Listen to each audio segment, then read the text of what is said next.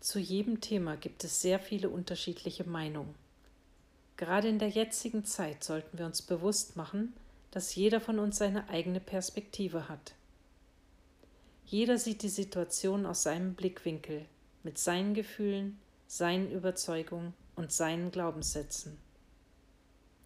Keine dieser Sichtweisen ist erstmal besser oder schlechter als die eines anderen. Und jeder von uns hat seinen ganz eigenen Umgang mit dem aktuellen Weltgeschehen.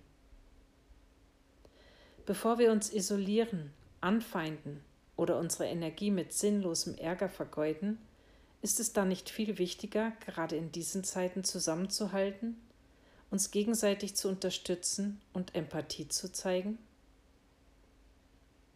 Heute versuche ich bestimmte Aspekte der aktuellen Situation aus einem anderen Blickwinkel zu betrachten und die Meinung eines anderen bewertungslos anzuhören.